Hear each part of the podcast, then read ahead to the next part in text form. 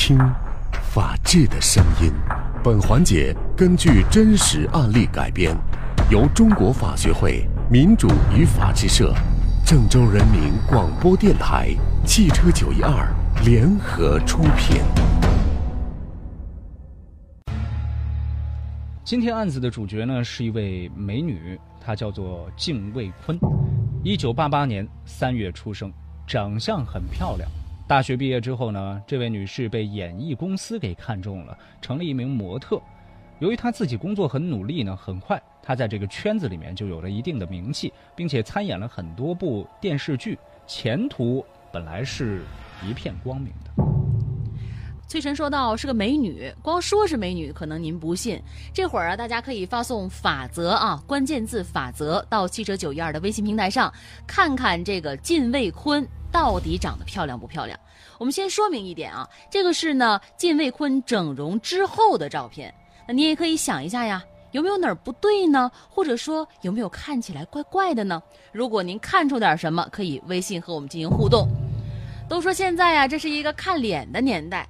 如果说这个魏晋坤啊，深知相貌的重要性，力求完美的他，在五年前就做了丰胸的手术。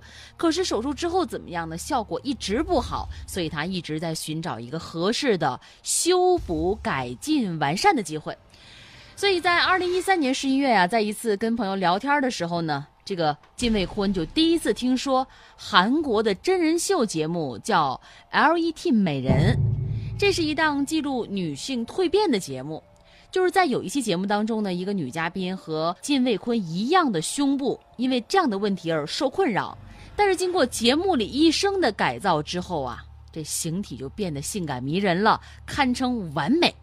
这个案例呢，让靳卫坤非常的心动。机会啊，很快就垂青于他了。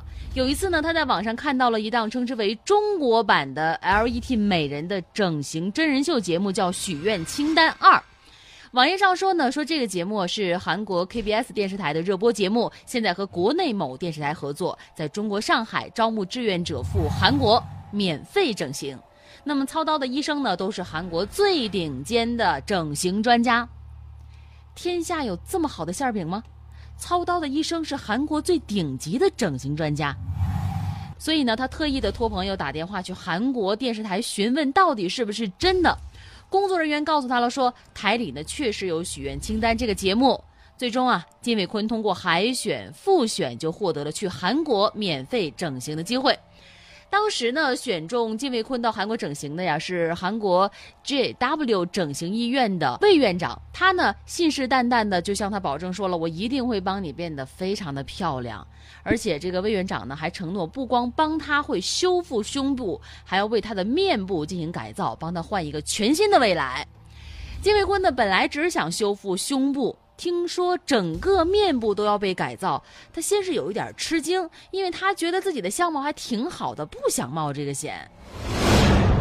看到这个女士犹豫了，这院长呢就跟金卫坤承诺说，等他改头换面之后啊，就推荐他去韩国的 SM 经纪公司，帮助他的演艺世界发展和上升。那这个承诺呢，让金卫坤心动了。这家韩国的整形公司。整形医院会给金卫坤带来什么样的惊喜呢？时间来到了二零一四年的一月，金卫坤随着节目组安排去韩国了，住进了韩国的整形医院为他安排的宿舍。三天之后呢，金卫坤进行了乳头再造术。直到术前的几分钟，护士才把手术的协议书拿给他看。那这个协议里的内容呢，这个金卫坤呢根本就没机会阅读，因为马上就要上手术台了。所以签过协议之后呢，医生马上就把他带走了，说准备手术。金卫坤啊，怎么都想不到，给自己实施麻醉的居然是一个护士。难道在韩国手术不需要专业的麻醉师吗？何况自己还是全麻呀！还没等金卫坤多思考呢，他已经渐渐的失去了知觉。金卫坤，他的蜕变计划会成功吗？各位看到图的朋友可能已经知道了答案。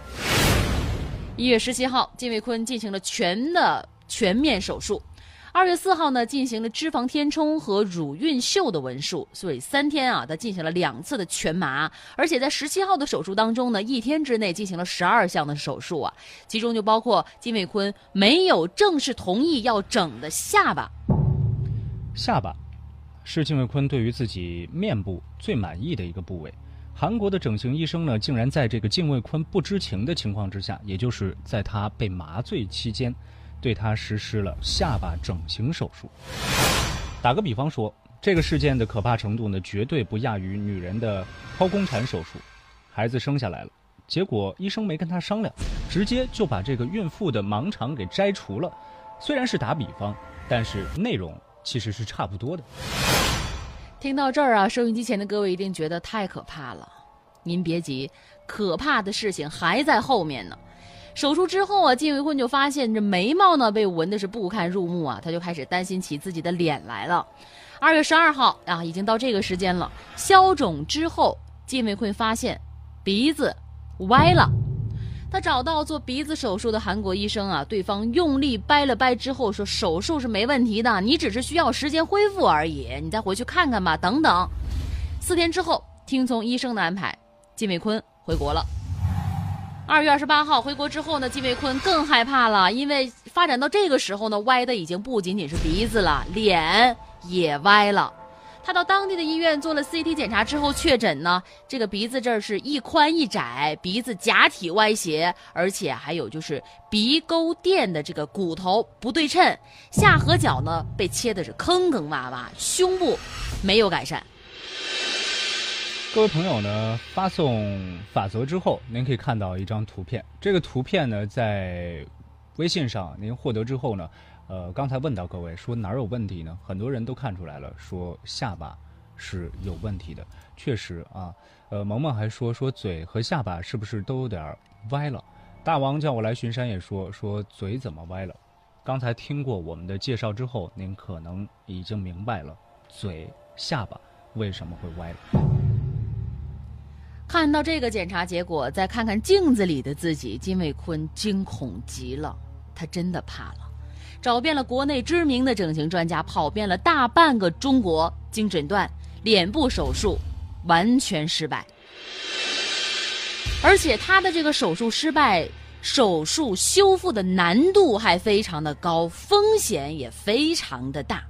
这个结果让金伟坤是感觉到濒临崩溃了。再一次联系到了韩国的医院和节目组的时候呢，双方已经都开始推脱的状态了。那么这个时候呢，金卫坤才知道这只是韩国整形医院的一场宣传秀而已，和国内某电视台没有半毛钱的关系。金卫坤的心呢，就像经历了八级地震一样啊，所有的对人呢、对动物、整个对世界的信任啊，感觉是顷刻间的崩塌了。绝望至极呢，他想到了自杀。幸亏他的奶奶及时发现了，才把金伟坤从死神的手中拉了回来。本来这个女士呢是想整个胸部，结果呢被韩国的整形医生把面部、把脸也给整了。可怕的是，整形还失败了。那金伟坤该怎么样去维权呢？通过我们节目的互动，看到图片的朋友会说啊，她长得原本呢是挺漂亮的，怎么能找回自己原来那张漂亮的脸呢？联系韩国整形医院联系不到啊，金伟坤就把自己的遭遇写下来发到网上。没想到韩国的这家整形医院却在发帖之后很快联系到了金伟坤，说邀请他去韩国做修复的手术，并要求他你把这个帖子删除，否则一切免谈，我们就不给你做了。二零一四年六月二十五号，带着绝望和愤怒，金伟坤再一次来到了韩国，试图和这家整形医院的院长进行协商。可是，在一番争吵之后呢，这家医院表示，出于人道主义，他们愿意帮助金伟坤做修复的手术。但是术后的结果怎么样，我们是不敢保证的。那医院呢，也不愿意提供金伟坤上次的诊疗记录，也不提供详细的病历，甚至不告知脸部我到底给你放了什么东西进去。看到院方没有任何的诚意啊，金伟坤是拒绝做修复手术，要求赔偿。那么这个赔偿的要求呢，遭到了医院的拒绝，并威胁恐吓金伟坤。所以这双方的争执呢，就惊动了当地的警察。